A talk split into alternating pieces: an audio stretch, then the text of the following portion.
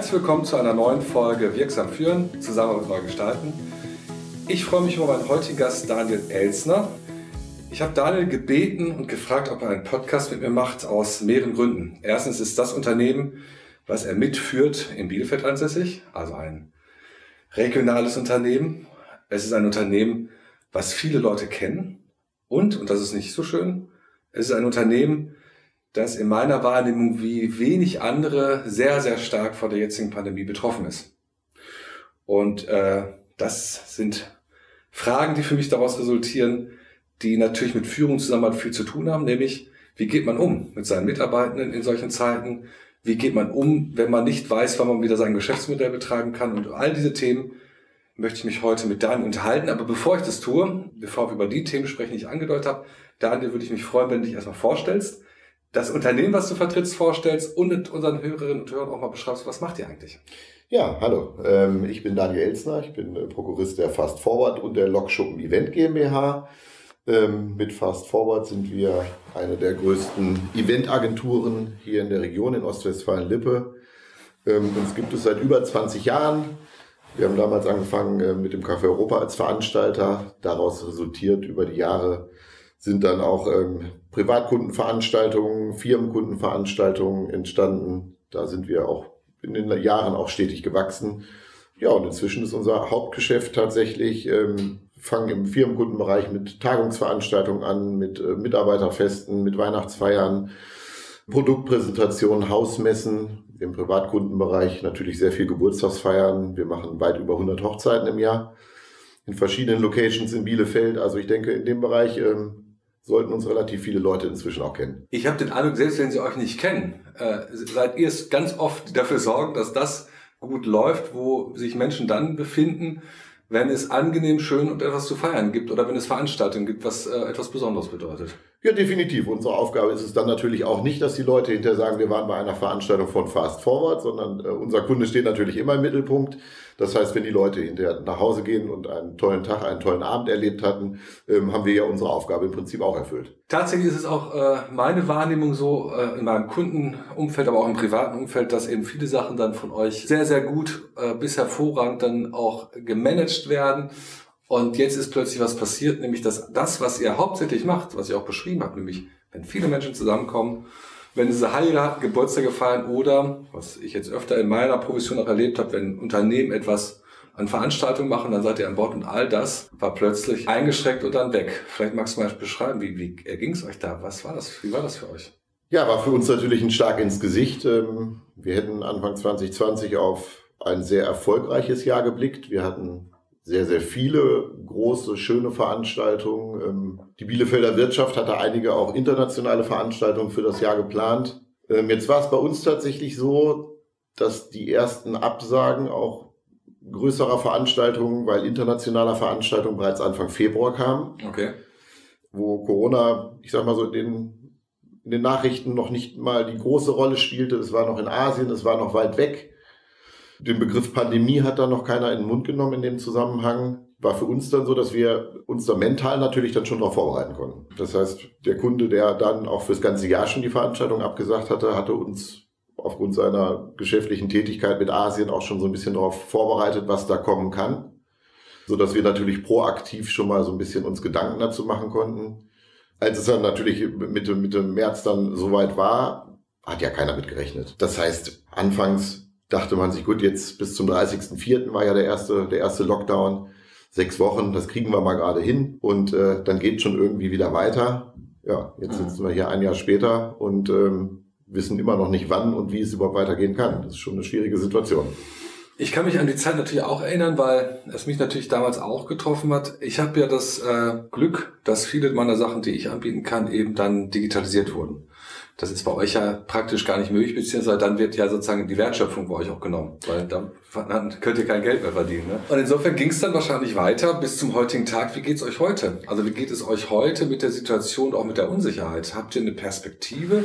Sowohl die, die Kollegen von uns als natürlich auch im Freundeskreis oder so den ersten Lockdown letztes Jahr. Das Wetter war schön im März, April Ähm, jeder dachte so, komm, die sechs Wochen ist jetzt mal ganz nett. Wir können unseren Garten fertig machen. Man trifft sich auch am Wochenende, wo wir normalerweise natürlich unser Hauptgeschäft haben, trifft sich auch am Wochenende mal mit seinen Freunden. Also so diese, diese Ernsthaftigkeit und diese Dauer der Pandemie hat, denke ich mal, in der Anfangsphase ähm, kaum einer richtig wahrgenommen. Auch unsere Kunden haben anfangs dann um einen Zeitraum verschoben, drei Monate, sechs Monate. Das war alles noch irgendwie planbar. Man hat gesagt, gut, dann holen wir die Veranstaltung im Herbst irgendwie nach. Dann kam es ja tatsächlich auch im letzten Jahr so ein bisschen zu Lockerung. Ne? Das war dann für uns natürlich, für die, für die Kollegen dann auch wichtig, ähm, dass man da kleinere Veranstaltungen in NRW tatsächlich dann sogar bis zu 150 Personen im privaten Rahmen. Die Hochzeitspaare waren natürlich dankbar. Ne? Dann haben wir in dem Bereich, gerade in dem Privatkundenbereich, äh, in den Sommerferien sehr, sehr viele Hochzeiten auch ausrichten können. Zum Glück auch ohne, dass wir da Corona-Fälle hatten. Ja, und dann kam halt Mitte Oktober äh, stiegen dann die Zahlen, was die Experten ja auch vorhergesagt haben, dass wenn der Herbst kommt, die Zahlen wieder hochgehen werden. Alles wurde wieder zugemacht. Und ähm, da ist es dann tatsächlich so, dann sind viele Leute auch so ein bisschen in, in so ein Loch gefallen, weil man dachte, okay, man hat jetzt erstmal die Privatkundenveranstaltung, die B2B-Veranstaltung, kommen dann im zweiten Step vielleicht nochmal hinterher.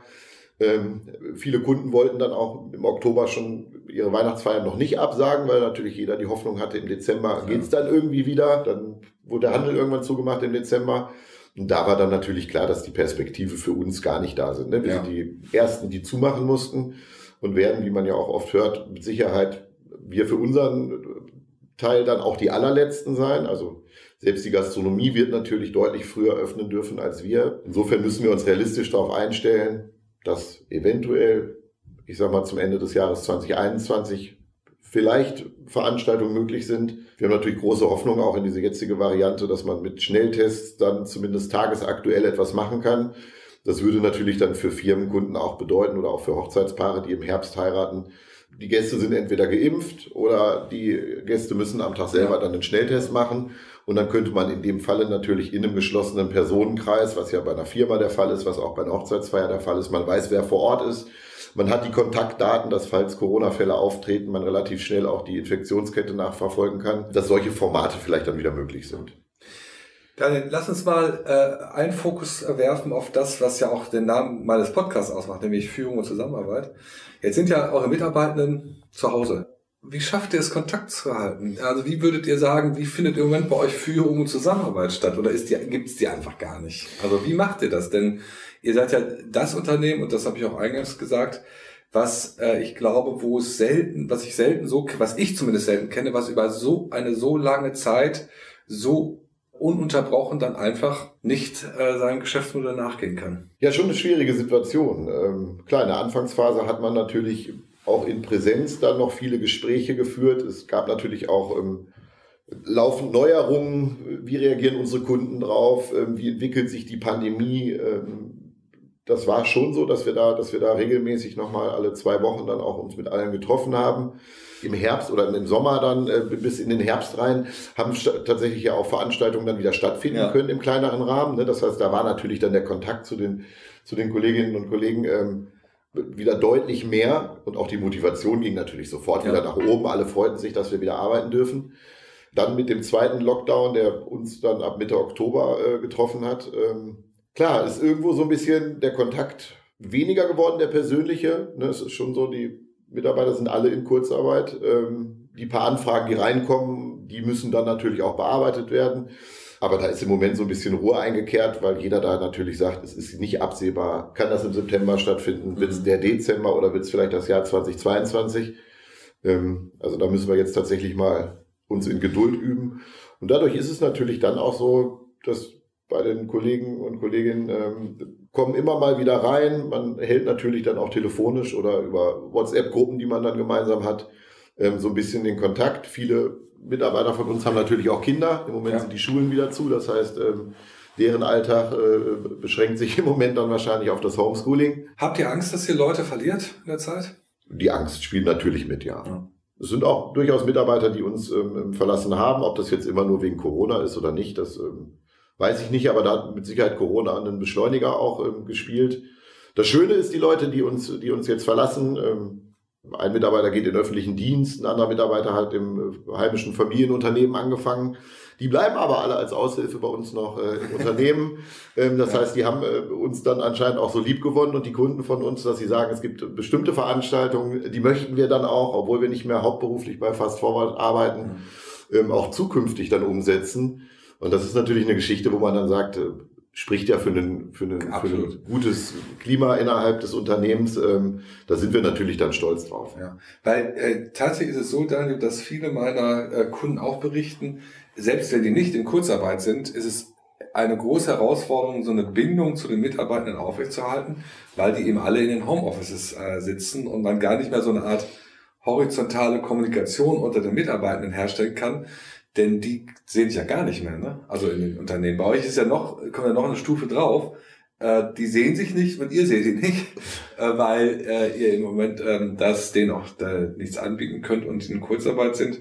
Deswegen stelle ich mir schon extrem spannend, herausfordernd vor, da irgendwie äh, was aufrecht zu erhalten ähm, dass die auch eine Bindung zu euch haben. Also ich glaube, die Bindungskraft sinkt, wenn man einfach, jetzt sehr salopp gesagt und auch nicht despektierlich zu Hause sitzt und Kurzarbeit hat. Ist natürlich die Bereitschaft wesentlich größer zu sagen, ich äh, bin natürlich auch offen für andere. Genau, genau. Das, der ein oder andere Mitarbeiter hat sich natürlich auch mal ähm, umgeguckt, ob man was anderes machen möchte. Ist der Arbeitsmarkt im Moment natürlich auch in anderen Bereichen schwierig. Wir haben ein junges Team, wir haben ein sehr, sehr gutes Betriebsklima. Das heißt, wir müssen natürlich so ein bisschen hoffen, dass das dann, wenn es für uns irgendwann weitergehen kann, dass wir das dann auch schnell wieder hochgefahren kriegen, dass die Mitarbeiter schnell auch wieder merken, sie haben Spaß bei der Arbeit. Ähm, ja, aber es ist natürlich für uns insofern auch schwierig. Wir hatten es mal auch versucht mit so Zoom-Team-Meetings oder sowas, aber wir haben ja im Moment auch nichts zu erzählen. Ne? Also ich sage mal, normale, normale Unternehmen, die haben zumindest irgendwie ihren Geschäftsbetrieb, dann äh, trifft man sich zwar nicht in Präsenz, aber da geht's weiter, da gibt's Themen, die zu besprechen sind mit den Kollegen. Ähm, das haben wir im Moment ja gar nicht. Wird es von euch eine Idee oder ein Konzept geben, wenn es jetzt wieder hochfällt und wir hoffen jetzt ja mal alle, wir gehen jetzt mal davon aus, alles läuft positiv, die Impfungen laufen und wir spinnen einfach mal im September geht's wieder rund oder Oktober. Wie werdet ihr das machen? Werdet ihr einfach wieder anfangen oder wird's, wird was anders sein? Wird's, wird, äh, wird's, werdet ihr einen Restart machen mit eurem Team und eurer Organisation und auch eurer Unternehmenskultur, die es ja gibt? Wird auf jeden Fall eine sehr spannende Phase werden. Ähm, wir haben natürlich noch weit über 200 Aushilfskräfte, die wir normalerweise in, ja, also fast ganzjährig beschäftigen in den Sommermonaten, wo bei uns auch die, die deutlich arbeitsintensiver sind und wo mehrere größere Veranstaltungen auch stattfinden.